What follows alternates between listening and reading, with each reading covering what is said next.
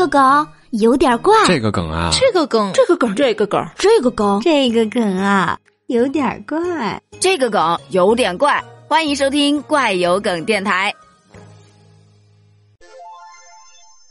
孩子不爱读书可怎么办呢？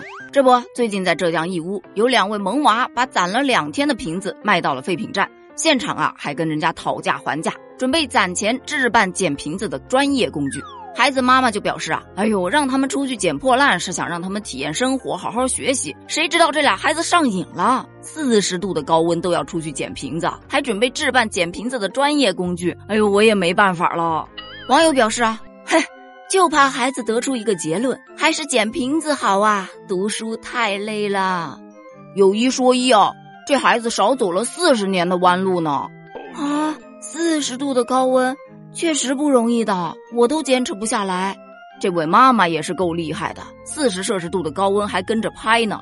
从小亲身体验生活，知道父母赚钱不容易，这是好事儿。其实吧，跟写作业比起来，真的是干啥都不累的。我个人觉得还是教育方法有问题。捡完瓶子回家一样好吃好喝的伺候着，能不开心吗？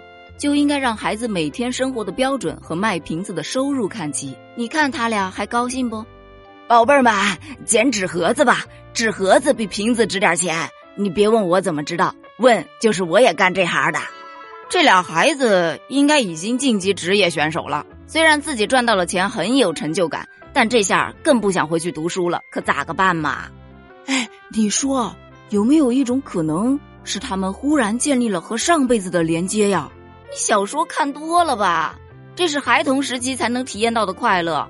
我小的时候也和小伙伴满大街小巷的去捡那种易拉罐和那种汽水瓶的盖子，自己换来的钱买的零食都特别的香呢。对此你怎么看？评论区留言哦，拜拜。